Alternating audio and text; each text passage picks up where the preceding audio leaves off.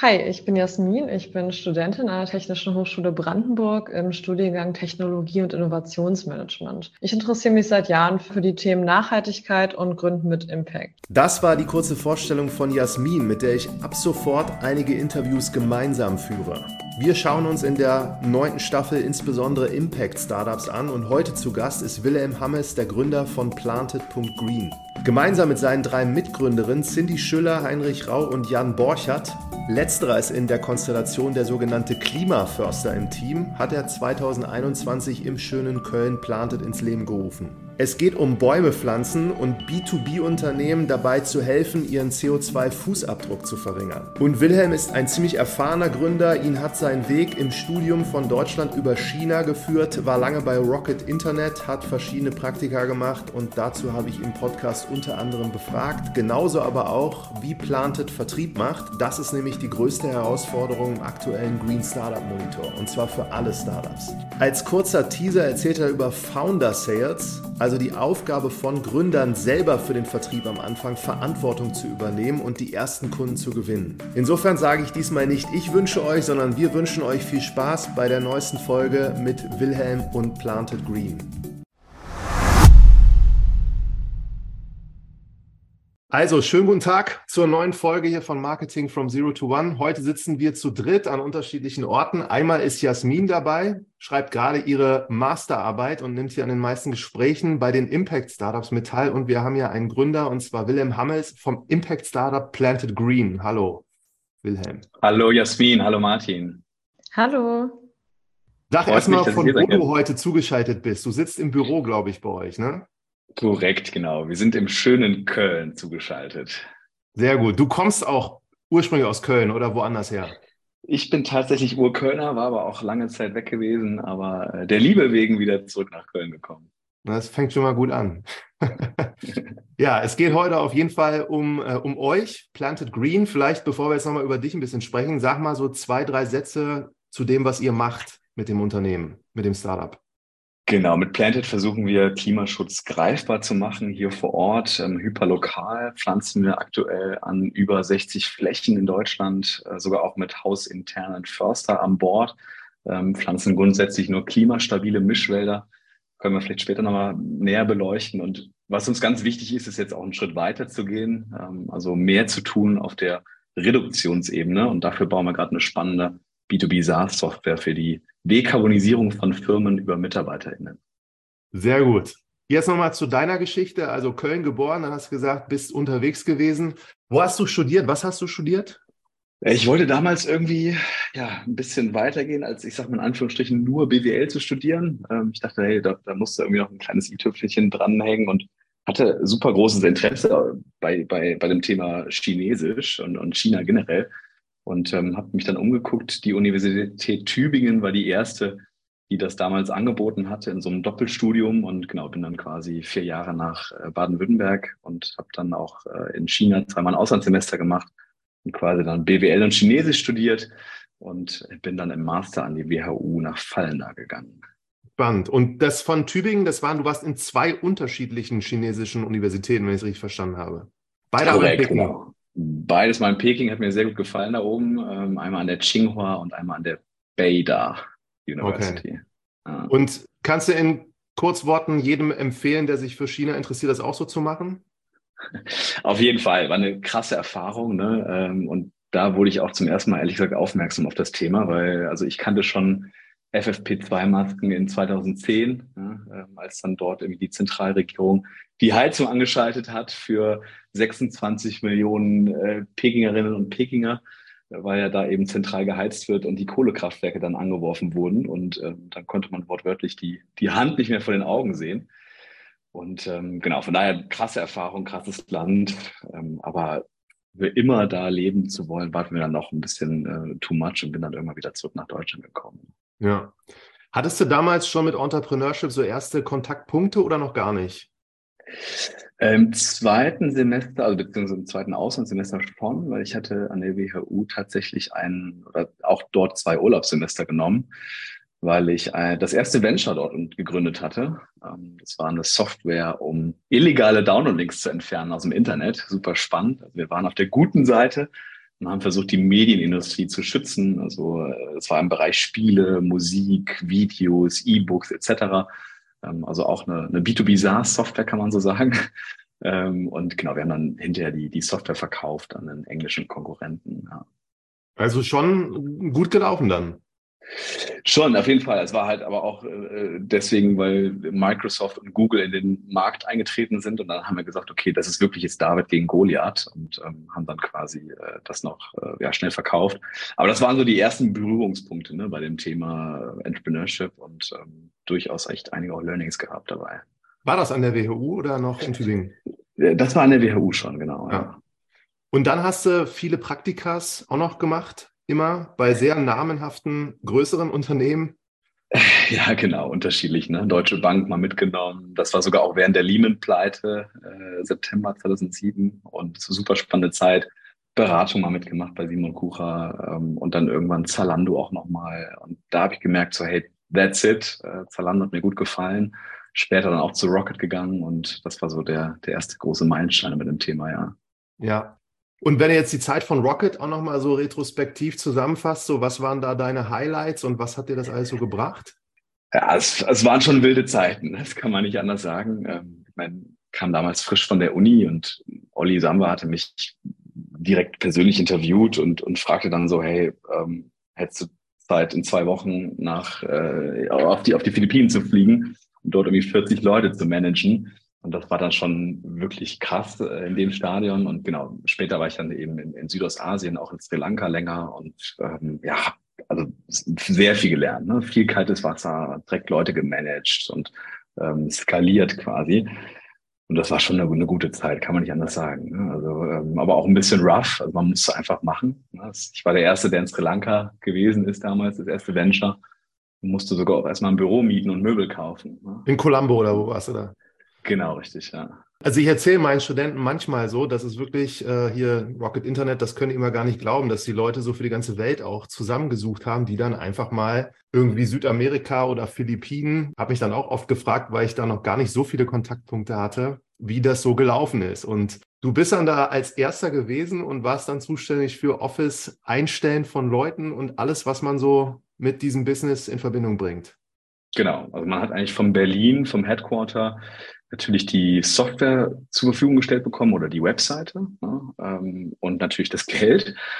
Und den Rest muss man quasi vor Ort machen. Ne? Also Sales, Marketing, Branding, Buchhaltung, Firmengründung, äh, HR, Recruiting etc. Und das dann direkt irgendwie mit Anfang 20 von der Uni war schon echt, echt krass. Ja. Das Lamudi, was war das für ein Modell von denen? Äh, das war letztlich der Immobilien-Scout-Klon quasi von Rocket. Ah. Und äh, das hatten die damals, ich glaube, in 27 Ländern skaliert, ja.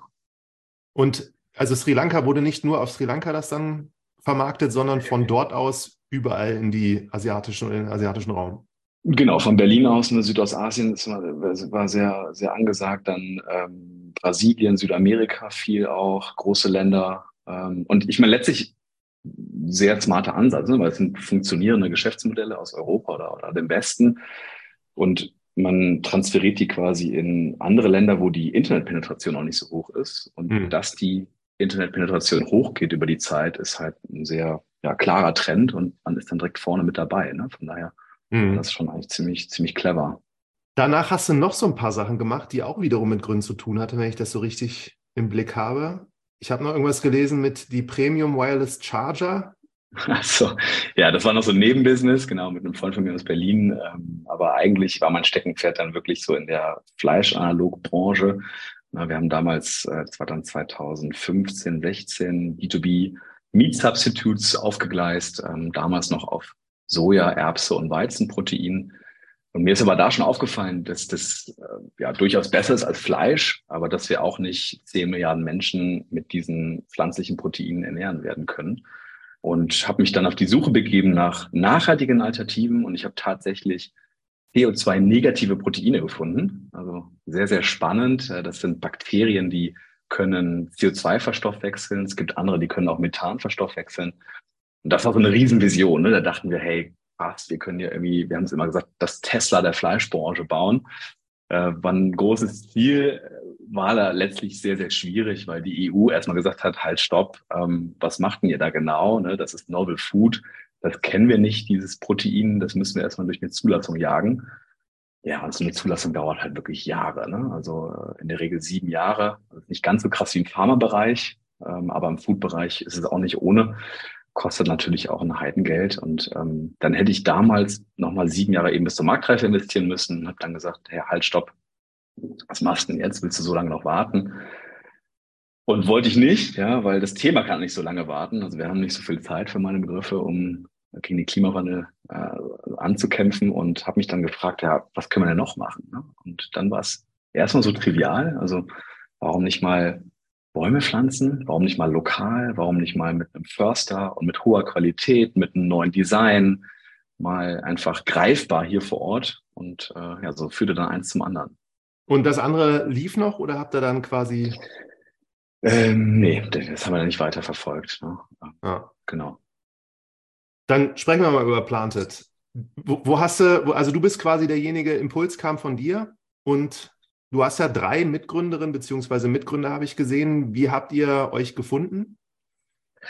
Ja, es war eine ganz witzige Story. Also ich habe zum ersten Jan gefunden, unseren Klimaförster am Netzwerk. Ähm, und ich habe wie wild alle Leute auf LinkedIn angeschrieben. Ne? Also Leute, die ich kannte und auch nicht kannte. Und habe dann gefragt, hey, kennst du zufällig einen Förster? Ja, und dann das war halt jetzt vor zweieinhalb Jahren. Dann äh, haben erstmal alle gesagt, ja, was hast du denn vor, Wilhelm? Ne? Warum, warum suchst du einen Förster? Und äh, witzigerweise hatte dann jemand bei mir aus dem Bachelor aus Tübingen mich dann connected mit jemandem, der wiederum Jan kannte. Das waren quasi zwei Ecken. Und ich bin nach Wiesbaden gefahren, da wo Jan sitzt und ähm, ja, war mittags irgendwie da.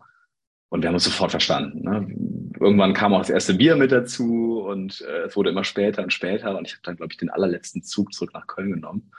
Wir haben wirklich den ganzen Nachmittag gebrainstormt und es hat total symbolisiert. Ähm, und genau, dann als zweites kam Heinrich mit dazu.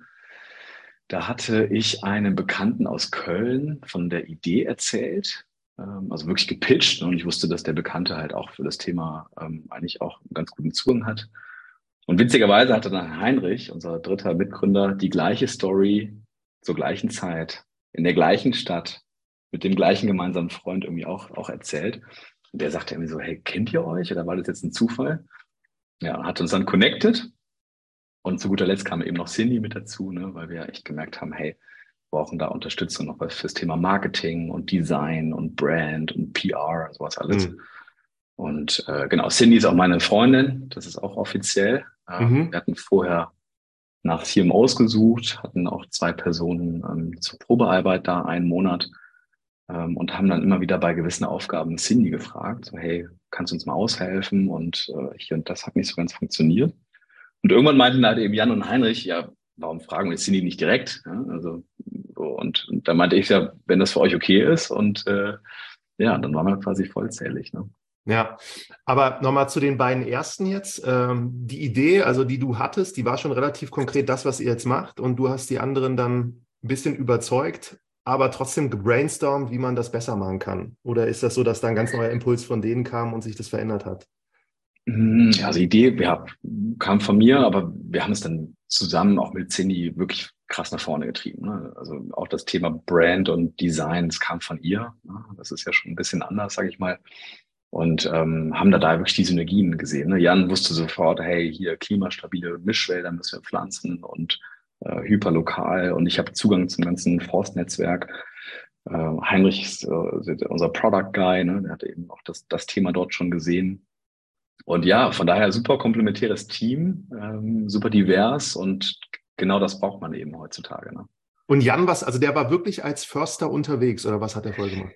Äh, ja, auch gute Frage. Der war witzigerweise auch schon damals TÜV-zertifizierter CO2-Spezialist, nur so ein Zungenbrecher, ähm, und hatte auch schon vorher mal gegründet. Also der hatte ein Start-up, ähm, wo es äh, auch pro Produkt ein Baum gepflanzt werden konnte in Deutschland.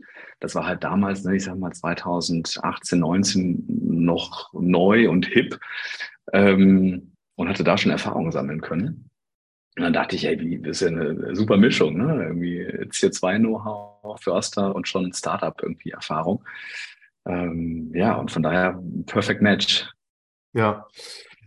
Habt ihr denn in den Anfangstagen das Ganze versucht, dann so, wie man das aus der Startup-Szene kennt, zu validieren? Am Beispiel jetzt von auch MVPs und.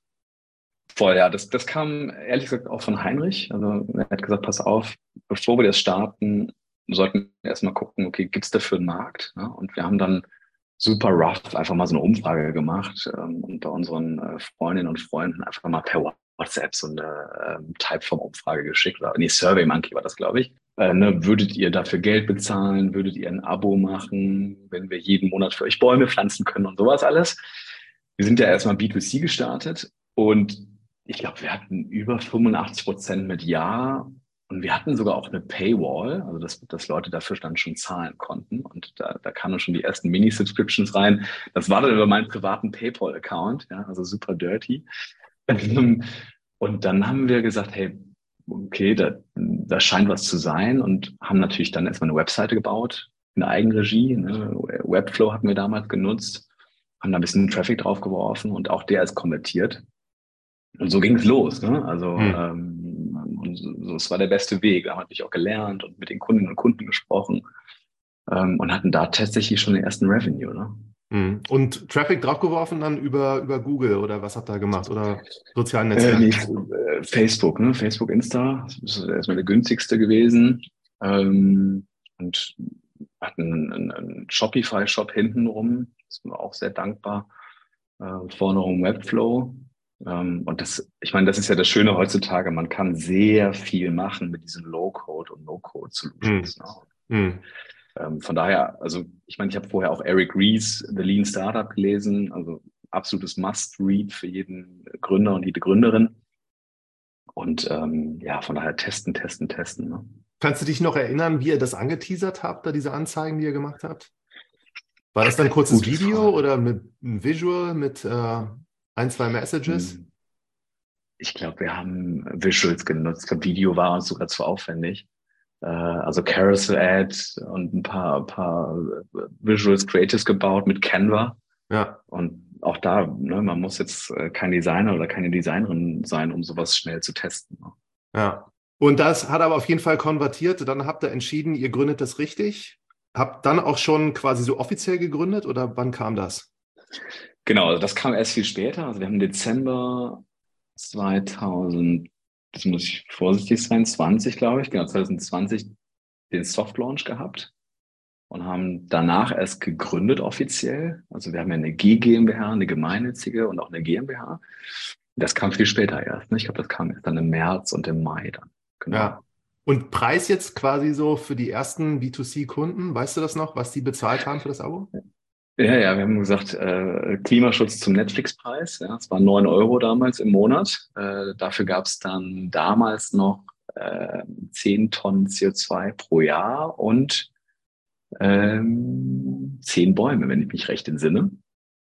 Ja, und dann und, kann man äh, sich, dann ist Jan genau, quasi dann, losgezogen.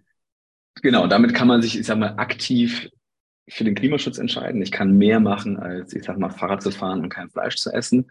Ich kann wirklich was der Umwelt zurückgeben, ähm, sowohl Klimaschutzprojekte, also CO2-Zertifikate, als auch hyperlokal Bäume pflanzen. Wir hatten dann sogar danach einen Algorithmus entwickelt, dass man guckt, hey, wo sitzt du denn? Und ich kann die Bäume dann dort pflanzen lassen, äh, wo eben der nächste Standort ist.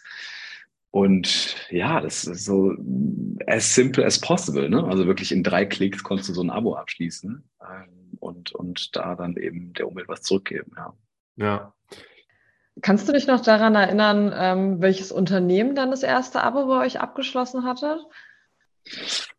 Mm, also wir wurden erst später auf das ganze Thema B2B aufmerksam. Ne? Mhm. Wir hatten glücklicherweise durch Cindy, die hatte einen mega PR-Launch hingelegt. Also wir waren ja sogar bei NTV. Ne? Da ähm, dann eine kurze Miniserie über uns, die gedreht wurde super viel Reichweite bekommen, super viel Traffic und da kamen auch die ersten Firmenkunden auf uns zu. Und die fragten dann, hey, können wir eure B2C-Subscriptions auch bei uns intern einführen für alle MitarbeiterInnen? Und darüber hatten wir erst im ersten Schritt gar nicht nachgedacht. Ne? Und haben gesagt, ja. ach krass, ja, da ist ja ein Riesenfeld und auf einmal kommt hier eine Firma eben ne, mit 300 Leuten und da würden wir nicht vereinzelte Abos ähm, verkaufen, sondern direkt mal 300 Leute. Und äh, ja, da ging es los. Ne? Und gemerkt, hey, da ist irgendwie Musik und dann auch irgendwie darauf aufmerksam geworden, dass bei Firmenkunden ja auch reale Pains sind. Ne? Also im B2C-Bereich ist es eher so, hey, cool, ich, ich kann was unternehmen, ich kann was tun, das ist super. Und bei Unternehmen ist es ja wirklich, ne, ich muss die MitarbeiterInnen motivieren, ich muss aber auch wirklich wettbewerbsfähig bleiben, ich muss ESG reporten, ich muss den Investorinnen auch und auch zeigen, dass ich was tue. Also viele, viele Pains in dem Sinne. Und somit ist man dann da auch direkt zu einem Must-Have, haben wir gemerkt. Ne? Und ähm, das war auch einer der Punkte, wo wir gesagt haben, hey, vielleicht eher auch mal ein bisschen Fokus darauf legen. Und der B2C-Start, also da nochmal zurück, wie ist das gelaufen? Ihr habt das live geschaltet und dann am ersten Tag ging es gleich richtig nach oben von den Buchungen oder war das dann sukzessive? Ähm, genau, am Anfang haben wir unser, also wir sind der gebootstrapped gewesen ne, und wir hatten eben nur Stammkapital gehabt und das haben wir eben dann zum Teil auch in Marketing gesteckt. Und wir hatten dann relativ schnell äh, knapp 10.000 Euro MRR erreicht. Ja, ähm, aber auch eben B2B organisch, ohne dass wir das fokussiert haben, kam, kam dazu. Und das war irgendwann auch der Punkt, wo wir da gesagt haben, hey, jetzt können wir auch auf Investoren losgehen. Hm. Aber die Anfrage mit B2B, also was, wie, wie kam das? Da hat dann einfach ein Unternehmen so euch gefragt, können wir das auch für unsere Mitarbeiter so nutzen? Genau, richtig, ne? weil eben es den Unternehmen gefallen hat, dass wir das hier vor Ort machen und in dem Design und mit Förster und sowas alles. Und das hat, das kam organisch und inbound einfach auf uns zu. Ne? Ist das heute ein Referenzkunde von euch? Definitiv. Also wir, wir haben eine super geringe Churn Rate zum Glück. Ähm, gerade was ja bei Inbound immer dafür spricht, ne, für, für geringe Churn Rate, aber auch weil wir irgendwann auf Unternehmen gegangen sind, wo wir gedacht haben, hey, die sind vielleicht intrinsisch sehr motiviert oder auch auf Buying-Personas gezielt, die diesen Pain haben, also wirklich, die, die, die wirklich was verändern wollen, weil sie vielleicht Kinder haben oder so. Und das war sehr schlau im Nachhinein, weil auch durch die Krisen, jetzt durch die wir gelaufen sind, hast du halt dort Leute oder, oder Kundinnen und Kunden, die sagen, hey, ich halte jetzt daran fest, ja, weil mir das Thema einfach wichtig ist. Und nicht nur als, ich sag mal böse gesagt, aus Marketinggründen oder so. Und das hat uns halt zu einer sehr geringen Churnrate verholfen letztlich. Kannst du denn noch sagen, wer das erste Unternehmen war? Das müsste ich schauen. Also, schwierig. Ähm, aber ich weiß, dass zum Beispiel wir hatten eine Steuerberatung aus Bonn, das war KW Partners. Ähm, ich glaube, sieben MitarbeiterInnen haben die. Die sind heute auch noch äh, Referenzkunde. Ne? Also ja. Ähm, und, ja, wir hatten damals sogar, doch, das, das war auch nochmal. Ich glaube, wir hatten für die ersten 100 Kundinnen und Kunden so eine Aktion, dass es so ein äh, Poster gibt von einer Künstlerin, die auch Influencerin ist, ähm, und hatten da so ein kleines äh, Giveaway auch, auch verschickt. Ja. Also, dass quasi das Unternehmen auf dem Poster zu erkennen war, Nee, aber generell, das war ein Design ist von der Künstlerin, ja, die ist auch Malerin und das hat man dann in so einem DIN A3-Format ausgedruckt und hatten das so als so Thank you äh, geschickt. Ja. ja. Ja, witzig. Und KW Partners müssen wir jetzt mal hoch sagen, das ist einfach hier Steuerberatung, die aber an sich erkannt haben, wie wichtig es ist, hier irgendwas zu machen, um auch äh, unseren Klimaschutz nach vorne zu bringen. Genau, ne? die haben intern schon ein bisschen was gemacht. Äh, die hatten zum Beispiel, fand ich immer so sehr sympathisch, eine Strafe, wenn man gedruckt hat im Büro. Da gab es so ein kleines Sparschwein und ähm, genau, haben intern schon so ein bisschen was umgesetzt, aber dann gemerkt, dass man schon relativ, relativ schnell an die Grenzen kommt. Ne? Und dann uns entdeckt und gesagt, hey, ist ja super cool ne? und super einfach und ähm, dann einfach gemacht. Ja. Dann würde ich dich jetzt gerne mal fragen, beschreib jetzt nochmal, also das, was ihr jetzt für die Unternehmen macht. Am Ende pflanzt ihr für die Bäume, reduziert dadurch die CO2-Emissionen. Die Unternehmen zahlen euch da was für. Oder ist es so, dass die Unternehmen das incentivieren und eigentlich die Mitarbeiter dann das besser mitbekommen und dann euch bezahlen? Ja, es ist in der Tat relativ komplex. Also mittlerweile sagen wir eigentlich, dass wir so ein All-in-One-Lösungssystem bieten. Ne? Also wir können mittlerweile CO2-Emissionen messen, das sogar TÜV zertifiziert. Wir sehen dann die Emission Hotspots. Wir können dann Empfehlungen geben, wie man auch CO2 reduzieren kann, auch gemeinsam mit der Belegschaft. Das ist ganz, ganz wichtig. Also wir wollen immer so einen Bottom-up-Approach angehen. Dann kommt das nächste Thema Climate Action. Also wenn ich meinen Footprint kenne, kann ich eben sagen, hey, ich möchte das kompensieren über CO2-Zertifikate. Das ist ganz wichtig.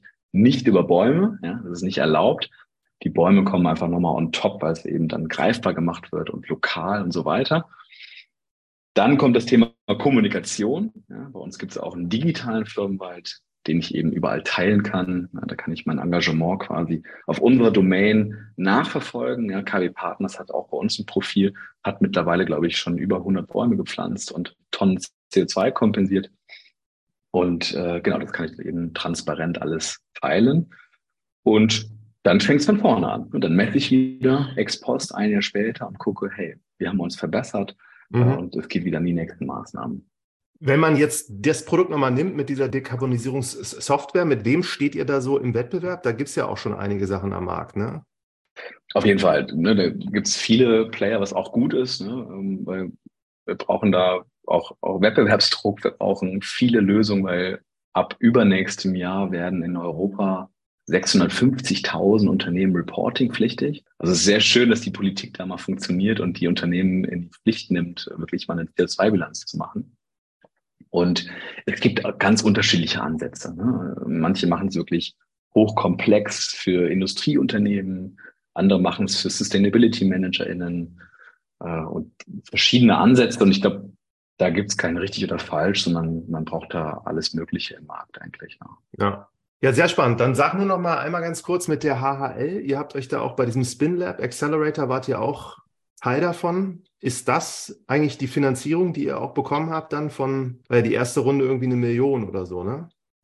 Korrekt, genau. Die erste Runde war eine Million über ein Wandeldarlehen und ich kann jedem und jeder empfehlen, sich bei Acceleratoren anzumelden. Ne? Es gibt auch Datenbanken, wo es Accelerator äh, Glossare gibt in dem Sinne. Ja, es gibt ganz unterschiedliche Programme.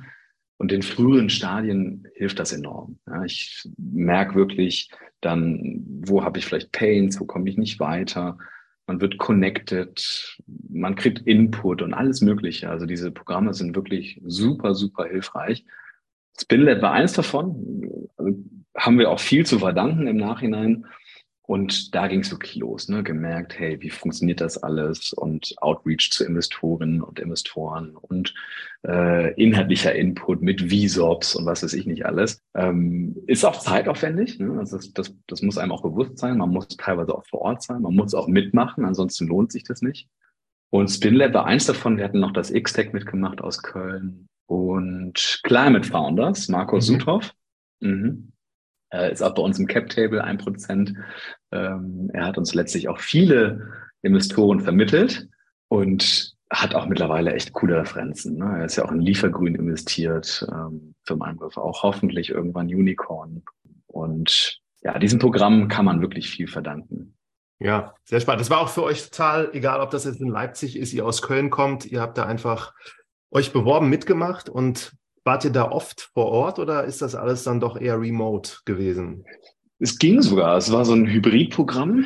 Äh, man musste einmal im Monat für halt eben vier Tage vor Ort sein. Ne? Und man hatte so einen Coworking Space und äh, war eine coole Zeit im Nachhinein. Also äh, gucken wir gerne darauf zurück. Und auch die ganzen Leute von dem von Spinlab-Programm super, super sympathisch und auch äh, super hands-on. Ne? Also ähm, wann auch immer man irgendwas braucht, sagt man, hey, hier kennt ihr da jemanden und dann geht's los. Ne? Ja. Ich hatte schon noch mal eine Frage zu eurem ähm, Abo-Modell. Also auf eurer Website steht ja, dass ihr als Unternehmen, ähm, dass ihr Unternehmen die Möglichkeit bietet, ähm, CO2-Emissionen zu kompensieren, indem sie ein Abo bei euch abschließen und ihr pflanzt monatlich dafür Bäume in der Nähe der Firma. Ähm, ich frage mich, wie das genau rechtlich funktioniert. Wo dürft ihr überall Bäume pflanzen und woher wisst ihr, welche Bäume ihr wo pflanzen dürft? Zum Beispiel, ich arbeite in einem Bü Büro in der Stadt in Berlin am Kleistpark.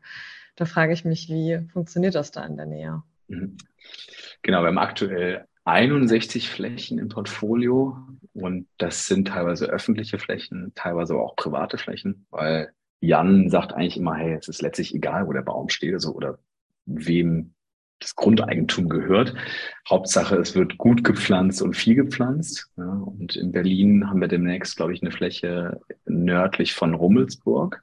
Wir haben noch eine Fläche in der Nähe von Berlin, die ist eigentlich auch ziemlich cool. Das ist ein Forschungsprojekt mit der Hochschule Eberswalde, wo wir auf 100.000 Quadratmeter Ackerfläche mal geguckt haben, welche Bäume denn hier in Zukunft gut überleben. Ja, das wissen wir irgendwie gar nicht. Und der Jan hat gesagt, das kann ja gar nicht sein. Da müssen wir dringend mal dran arbeiten.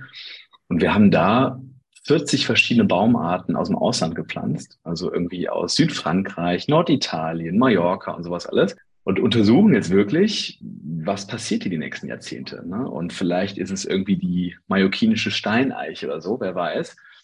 Ähm, und können dann ex post wirklich sagen, hey, diese Bäume kommen mit dem Klima besser zurecht. Und das ist einfach so, so, so eine Pionierarbeit, die wir eben mit den Spenden und auch mit den Beiträgen der Firmen finanziert haben. Richtig spannend. Arbeitet ihr dann mit dem Staat zusammen oder wie kommt ihr da genau an die Kontakte ran? Genau, ne, teilweise ist es Staatsforst, äh, da sind wir auch froh, den Jan mit an Bord zu haben, weil wenn ich da jetzt als Gründer hinkommen würde, als ich sag mal BWLer, ja, wird dann öfter mal auch so gefragt, ja, was haben sie denn für ein Background? Also äh, ist schon gut, wenn man da die gleiche Sprache spricht irgendwie und auch äh, weiß, worüber man spricht, weil es sind schon immer individuelle Projekte. Ne? Wir gucken natürlich, hey, was würde sonst nicht gemacht werden können? Können wir vielleicht auch mal eine Monokultur durchmischen? Können wir auch mal auf eine Brachfläche gehen, wo mal Kohle abgebaut wurde oder sowas? Also wirklich immer schauen, welchen Beitrag können wir hier leisten. Sehr cool, danke. Dann kommen wir mal zu dem Blog jetzt, wie ihr selber auch Kunden gewinnt. Beim B2B-Bereich natürlich interessiert es ganz besonders so. Was hat da für euch so am besten funktioniert? Weil beziehen uns da auch so ein bisschen Green Startup Monitor sagt halt, es ist die größte Herausforderung, die man so hat. Gerade am Anfang, insbesondere auch wenn man ein Green Startup ist, ihr seid das. Was habt ihr da gemacht, was funktioniert hat? Also ganz ehrlich, es war Founder Sales. Ja? Ähm, ich bin richtig krass rausgegangen. Ich habe auch nichts anderes mehr gemacht. Ich habe auch beim Team gesagt, pass auf, ne, ich muss mich jetzt darauf konzentrieren. Und das funktioniert in der Regel erstmal ganz gut, ja, weil man natürlich irgendwie für das Thema brennt und weil man sich da sehr gut auskennt und das irgendwie auch eine gute Story hat und all sowas. Und darum geht es ja letztlich im Sales. Ne? Also ähm, je mehr ich eben auf dieser persönlichen Ebene ankomme oder auch mit den Leuten connecten kann, desto besser ist es. Also einen typischen Sales-Pitch sollte man erstmal vermeiden. Ähm, und wer fragt, der führt, ne? all diese ganzen Sachen. Von daher war das so der Start. Ähm, und dann haben wir aber, also die zweite Person, die ich reingeholt habe, war tatsächlich äh, Daniel, nach wie vor auch mit uns dabei an der Front. Äh, super, super cool, mit ihm da gemeinsam dran zu arbeiten. Und ähm, Daniel hatte schon viel Erfahrung, hat mir dann, hat mit mir dann das Thema auch mit aufgebaut. Ne? Also es war wirklich outbound rausgehen, ne, LinkedIn Leute anschreiben, anrufen, E-Mail. Ähm, das ist erstmal das Beste, denke ich, was man machen kann und auch das günstigste. Ne? Ähm, ja. Es gibt da ganz, ja. Wen, wen, hast du dir ausgesucht, den du angeschrieben hast? Wer, wer ist das immer so gewesen von der Position, Unternehmen? Äh, Im besten Fall sind es immer Entscheider, ne? ähm, GeschäftsführerInnen, äh, C-Level und so weiter. Und es gibt mittlerweile sehr mächtige Tools, die einem da helfen können, ne? die dann wirklich auch äh, Multi-Channel können. Das heißt also über E-Mail und LinkedIn. Teilweise kriegt man auch die Telefonnummer. Dann kann ich dann irgendwann auch nochmal anrufen und so. Und es ist letztlich einfach über Penetration. Ne? Also mhm. klar kann es auch manchmal hier und da nervig sein auf der anderen Seite, aber das erhöht dann doch die Erfolgschancen, ne? wenn ich da eben über andere Wege oder, oder alle Wege, die ich habe, gehen kann. Der letzte Punkt wäre sogar noch über ein Mailing, also Postmailing. dann hat man wirklich alles probiert. Ähm, und ja, kann ich jedem nur empfehlen, so, solche Tools zu nutzen. Ne? Ich finde das irgendwie ganz interessant, weil ich habe schon so viele Interviews geführt, aber ich glaube mich nicht erinnern zu können, dass jemand mal gesagt hat, ich habe so Founder Sales gemacht. Und äh, das haben alle gemacht, aber die haben dann das so ein bisschen anders natürlich beschrieben, was sie gemacht haben. Und wenn du jetzt die Leute so per LinkedIn angeschrieben hast, dann ist schon interessant so bei eurem Produkt auch, wie hast du denen das vorgestellt? Und hast du dir da irgendwie eine Präsentation zusammengebaut oder hast du das ähm, einfach, um die Aufmerksamkeit so auch von den Entscheidern sofort zu bekommen? Hast du da so drei, vier Sätze gehabt, die dann irgendwann gut funktioniert haben? Oder wie erklärst du dir, dass sie zugehört haben? Also ein Satz, den ich immer empfehlen kann, ist zum Beispiel, wenn ich jetzt sagen würde, ähm liebe Jasmin oder lieber Martin, ähm, wie würde denn jetzt dieser Termin für euch zum Erfolg führen? Ne? Was würdet ihr euch wünschen? So, und dann frage ich direkt frei raus, hey, ne, wo ist der Pain? Äh, warum sind die überhaupt äh, darauf erpicht, mit mir ein Gespräch zu führen? Und dann kann ich auch genau darauf eingehen. Ne? Ähm, genau. Und ansonsten haben wir auch da wieder super rough einfach eine, eine PowerPoint-Präse gebaut. Die war auch nicht schön. Mhm. Aber wir hatten halt die ersten Referenzen, wir hatten das Lokal, wir haben den Jan an Bord und geht ja beim Thema Klimaschutz, das ist vielleicht auch wichtig, einfach um das Thema Sicherheit. Ne? Ähm, es ist ein sehr sensibles Thema, definitiv. Und im Umkehrschluss muss ich eben auch dieses, äh, dieses Thema Sicherheit liefern, ne, weil es eben so sensibel ist. Mhm. Oder weil ich auch so viel Angst davor habe, was falsch machen zu können. Ja, Thema Greenwashing und so. Und das kann ich nur jedem anderen Impact-Startup auch empfehlen, auf das Thema Sicherheit zu gehen. Mhm. Was habt ihr noch gemacht? Also wie werden Sie heute auf euch aufmerksam? Ihr habt eine super coole Website, finde ich, wenn man da so draufkommt von dem Design und wie es gestaltet ist. Aber wie kommen die Leute so auf eure Website? Ansonsten ist es halt viel, also Inbound Lead Gen, wie wir sagen. Also Outbound ist so das erste Thema. Und mittlerweile gehen wir natürlich auf Google, LinkedIn, Social Media, sonst noch PR, Podcasts, ja. ähm, ne, einfach raus da und zu gucken, was funktioniert. Ne? Also ich empfehle wirklich jedem auch eine gute BI aufzubauen, eine Business Intelligence ein Tracking, um dann zu sehen, hey, krass, irgendwie äh, funktioniert ja der Kanal doch besser als der andere, hätten wir gar nicht gedacht. Dann nur auch mal dahinter zu steigen, warum und immer nah am Kunden bleiben. Also ich rufe diese Woche auch Kunden an, die nicht kommentiert sind, ne? eine sogenannte Closed Lost Liste, um mal zu hören, hey, was ist denn passiert? Ja, warum hat es denn nicht funktioniert? Ähm, das sollte nie aufhören. Ja, und bei der BI, die ihr jetzt hattet, so auch nochmal, was sind die Sachen, die so am Ende am besten funktioniert haben bisher? Welche Kanäle meinst du? Ja. Mm, also LinkedIn funktioniert schon sehr gut, ist aber auch ein sehr teurer Kanal. Google muss funktionieren. Im B2B-Bereich ist Google einfach echt eine, eine, sehr, sehr starke Base. Aber SEO eher, ne? Sehr. SEA macht das. SEO, SEO dauert zu lange, ehrlich gesagt, erstmal. Also wir gucken ja schon, dass wir auf kurzfristige Erfolge irgendwie gehen, hm. weil SEO für mich persönlich, es dauert schon immer ein, zwei Jahre, bis man da Erfolge sieht. Ne? Und es ist viel Arbeit und die hat man halt am Anfang nicht die Zeit und die Kapazitäten. Trotzdem sollte man es auch nicht zu spät starten. Ne? Also immer so ein bisschen so, where's the line? Mhm. Ähm, und wenn es ein bisschen günstigerer Traffic sein soll, natürlich definitiv äh, Facebook, Insta und TikTok auch mal. Ne? Oder Native Ads, auch sehr spannend. Ne? Mhm. Habt ihr da irgendwelche besonders kreativen Sachen gemacht oder versucht? Hm, das ist, das ist ja eben auch so schön gesagt, fand ich. Man muss immer so überlegen, warum Sachen halt funktionieren oder warum sie nicht funktioniert haben. Hm. Ja, ist immer so eine Frage, was heißt kreativ? Ne? Also ich meine, wir schreiben White Paper, wir machen Webinare. Ähm, ja, wir, manchmal so ein bisschen Guerilla-Marketing kann cool sein, aber auch sehr schwierig. Ne? Ich meine, das ist eine der, der, härtesten Formen. Aber letztlich im B2B-Bereich zählt einfach hochqualitativer Content. Ich muss den Kundinnen und Kunden wirklich Mehrwert bieten.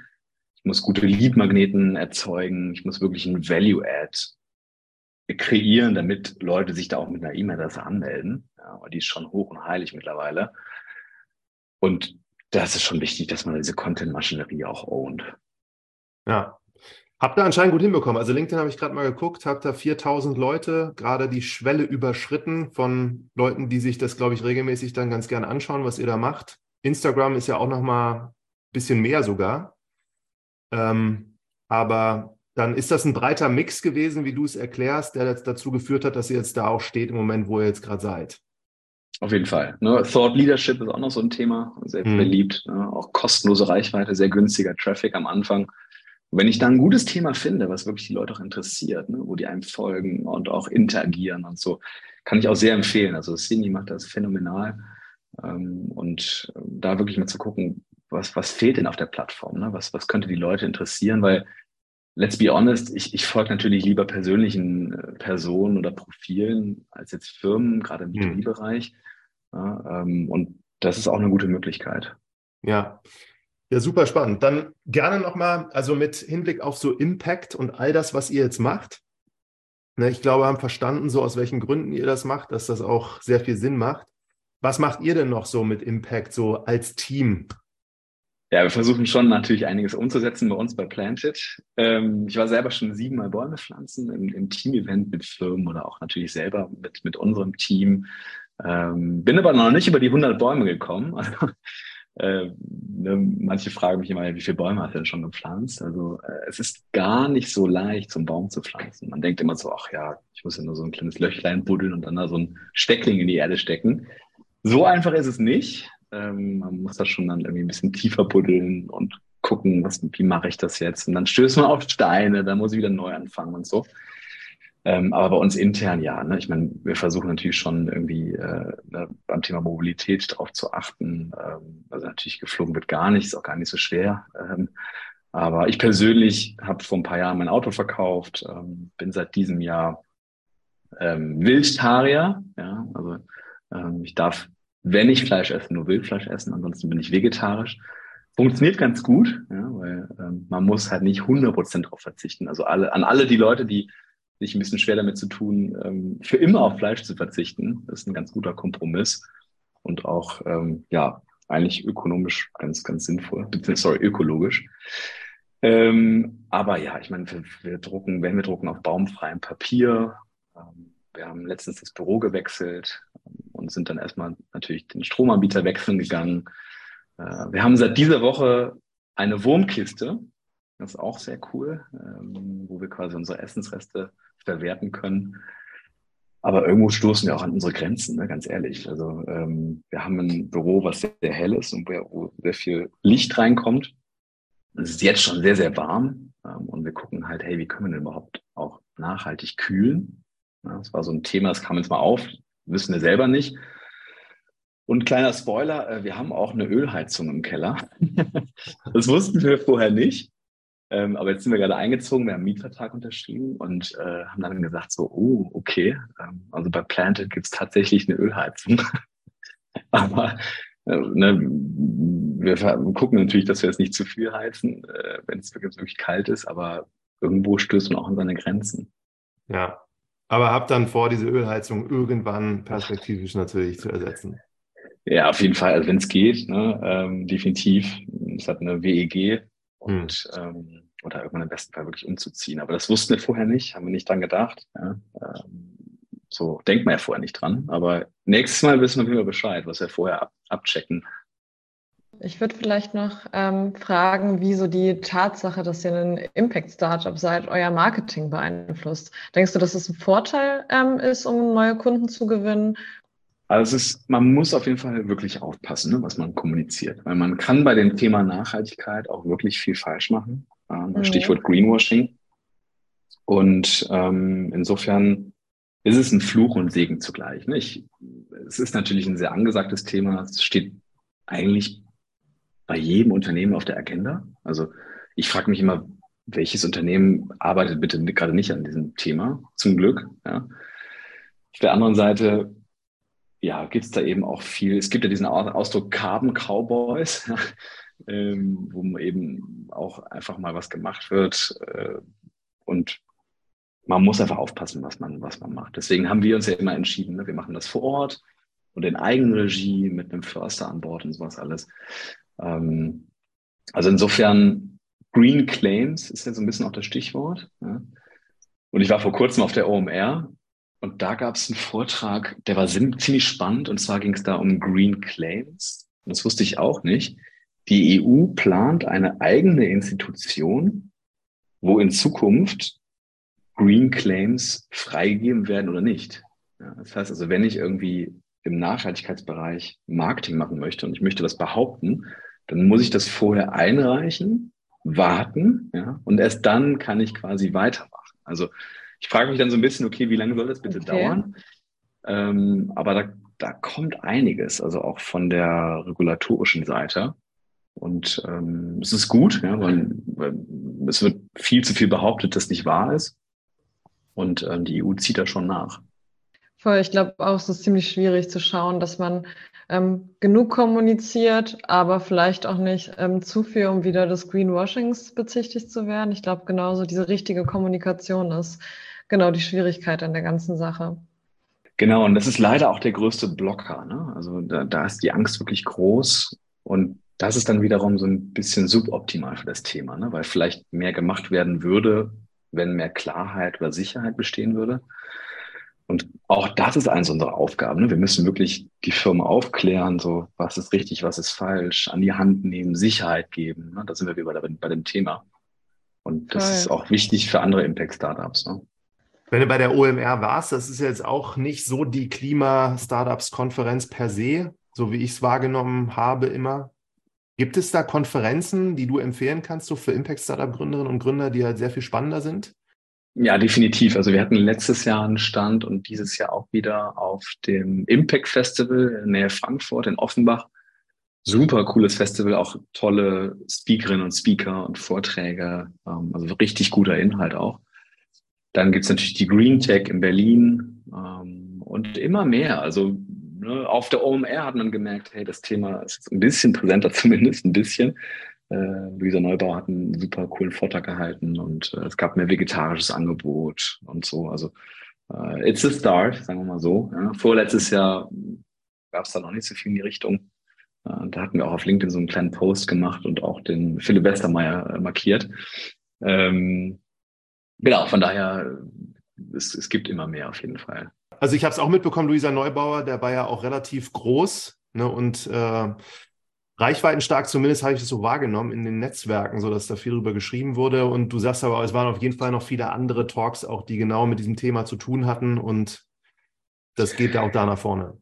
Witzigerweise hatten wir nach dem Talk von Luisa äh, einige Initiativbewerbungen, wo Leute gesagt haben, so, hey, ich habe das gesehen und ich frage mich jetzt, ähm, ob ich meine Arbeitskraft nicht irgendwo anders einsetzen kann und haben sich einfach bei uns beworben. Also ne, da ist schon ordentlich Reichweite und es hat Wellen geschlagen.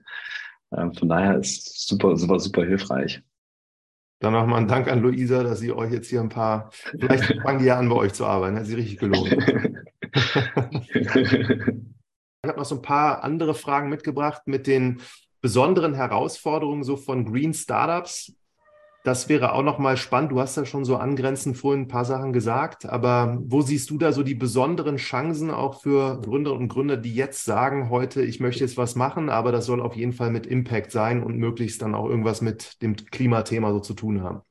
Hm.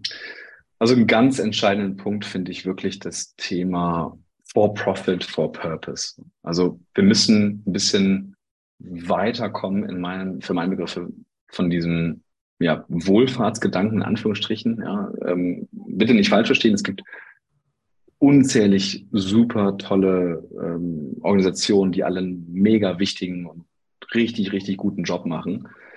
Nur kann man für meine Begriffe dieses Thema Impact oder auch andere Themen wahrscheinlich mit diesem Thema For Profit, For Purpose mehr skalieren. Ja? Also wir haben den direkten Vergleich. Wir haben eine gemeinnützige GmbH, die kümmert sich um das B2C-Geschäft. Ja? Das ist Geld von Privatkundinnen und Kunden so, da wollen wir nichts von haben. Das soll gemeinnützig sein, das soll maximal in den Zweck fließen. Wir haben auf der anderen Seite eine GmbH, B2B-Geschäft, for Profit, ja, und die skaliert natürlich. Da haben wir ein Funding bekommen, wir können reinvestieren, wir haben eine größere Marge und dementsprechend ist auch der Impact größer. Und wenn man eine Marge hat bei diesen Themen, dann ist das in Ordnung. Ja? Man muss sich nicht dafür schämen, wenn man sich irgendwie x Prozent davon irgendwie einstreicht und dafür eben den ganzen Kuchen größer machen kann. Ja? Also ich bin also in der Lage, wirklich ein großes Unternehmen aufzubauen, weil ich normal wirtschafte und weil ich mit diesem Strom schwimme. Und das ist in Ordnung, weil letztlich vieles von diesem Strom landet wieder in der Umwelt oder wo auch immer. Ne? Also hm. Ähm, es ist manchmal so ein bisschen befremdlich, wenn man sagt, ja, okay, wir verdienen natürlich dann da irgendwie äh, XY Prozent oder so und so viel Euro. Aber letztlich kommt es zum Zweck zugute. Ja? Und insofern ist es in Ordnung. Solange man, vielleicht das ist auch noch ein wichtiger Punkt, solange man sich nicht persönlich dann bereichert. Ja? Also mhm. äh, das ist bei uns nicht der Fall. Also wir ziehen jetzt keine tollen Gelder daraus oder so. Äh, Im Gegenteil. Es ist, äh, ja, Gründerinnen und Gründer wissen das. Ähm, und äh, dadurch kann aber maximal mehr in den Zweck fließen. Von daher ähm, ist das völlig in Ordnung. Hast du denn auch nochmal so retrospektiv, wann ist dieser Moment gewesen bei dir, wo du gesagt hast, ich muss da unbedingt was machen? War das so ein Impuls? Hast du irgendwas gelesen oder war das ein Gespräch? Ja, ich habe irgendwann halt mich privat ne, an, angefangen zu optimieren. Das war damals witzigerweise durch die Doku ähm, Cowspiracy. Das war so ein bisschen der Startschuss und halt gemerkt, dass ich relativ schnell an meine Grenzen komme. Ne? Ich meine, Ernährung ist, ein größtes, der größte Hebel mit Fleischkonsum, Mobilität, Grünstrom, Heizung etc. Und dann wurde es irgendwann marginal. Ne? Und dann habe ich gedacht, ja gut, aber wenn ich meine Arbeitskraft jetzt da noch täglich einsetze, 40 Stunden die Woche oder auch mehr, kann ich ja noch viel mehr bewirken. Ne? Und ich meine, bei Planted haben wir mittlerweile fast 200.000 Bäume gepflanzt in Deutschland. Das sind äh, 95 Fußballfelder. Die wir sehr, sehr bald knacken werden. Und das ist einfach mega. Ne? Also ich, ich kann irgendwann darauf zurückschauen oder mal eine Fahrradtour in Köln machen äh, zu unseren eigenen Wäldern. Das hätte ich persönlich jetzt niemals geschafft. Von daher, ähm, ja, dafür stehen wir auf. Das macht am meisten Spaß. Das motiviert uns auch, diese Extrameile zu gehen. Und ähm, ja, von daher kann ich das nur empfehlen. Ja, wir gucken uns da ja so ganz verschiedene Möglichkeiten oder Lösungen an, wie man jetzt diesen Problemen, was Klimawandel angeht, begegnet. Ihr pflanzt Bäume im Moment und macht noch einige andere Sachen mehr, nämlich Unternehmen darauf aufmerksam, wie wichtig es ist, so auch CO2-Emissionen einzusparen.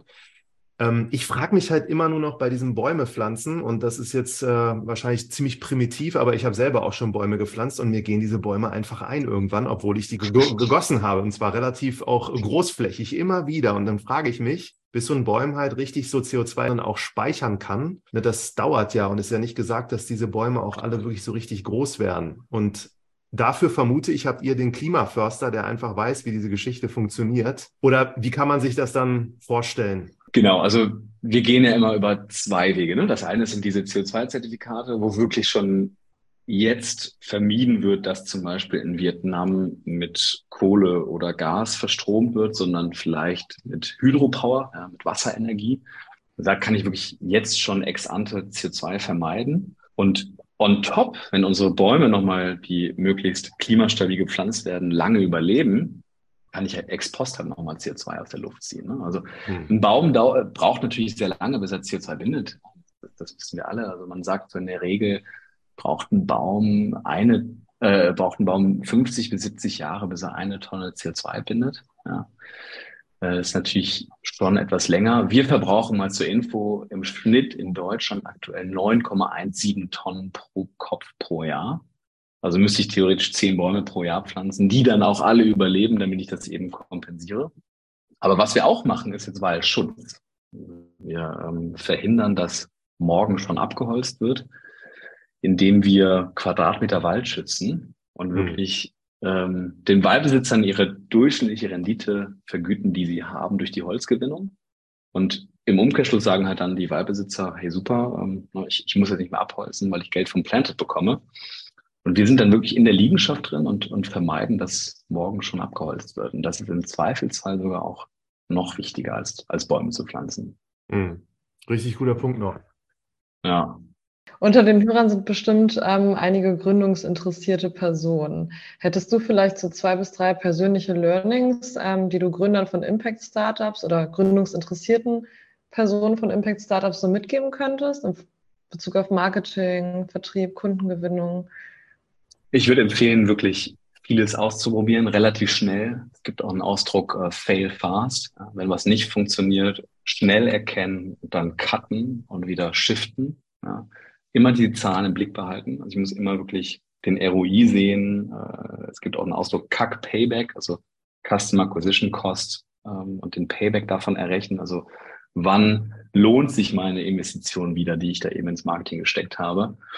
Und Daten, Daten, Daten. Ne? Business Intelligence früh aufbauen, äh, auch wenn es rudimentär ist, aber wirklich immer zu wissen, hey, im letzten Monat haben wir das probiert, jetzt gerade läuft die Kampagne, ne? mit den Kundinnen und Kunden sprechen, mal ein Interview führen, warum habt ihr über uns gekauft? Also ähm, es gibt so einen Ausdruck, auch die, die sogenannten Love Customers herauszufiltern, um mal zu verstehen, warum die das Produkt überhaupt gekauft haben. Und wie kann ich vielleicht die Love Customers noch glücklicher machen und auch das für andere ausbauen? Also ähm, es gibt einen schönen Ausdruck, der nennt sich Product Market Fit. PMF, ganz, ganz wichtig am Anfang eines Startups. Ähm, und da kann man auch viel drüber lesen, da würde ich jetzt sehr viel drüber sprechen können, aber das ist sehr, sehr wichtig, gerade am Anfang, um wirklich die richtigen Kundinnen und Kunden herausfiltern zu können. Ja, super, danke für die Tipps. Sag noch der, als allerletzten Satz so der Product Market Fit von euch. Wann hast du das Gefühl gehabt, dass ihr ihn hattet?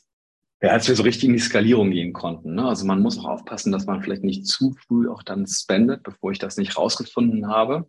Hm, und als wir gemerkt haben, hey, das sind wirklich die Pains der Firmen und wenn wir das immer mehr nach vorne stellen, dann funktioniert es immer besser. Also man merkt das irgendwann auch in den Zahlen und in den Kack-Paybacks. Ne? Also wenn die runtergehen, ist man auf dem richtigen Weg.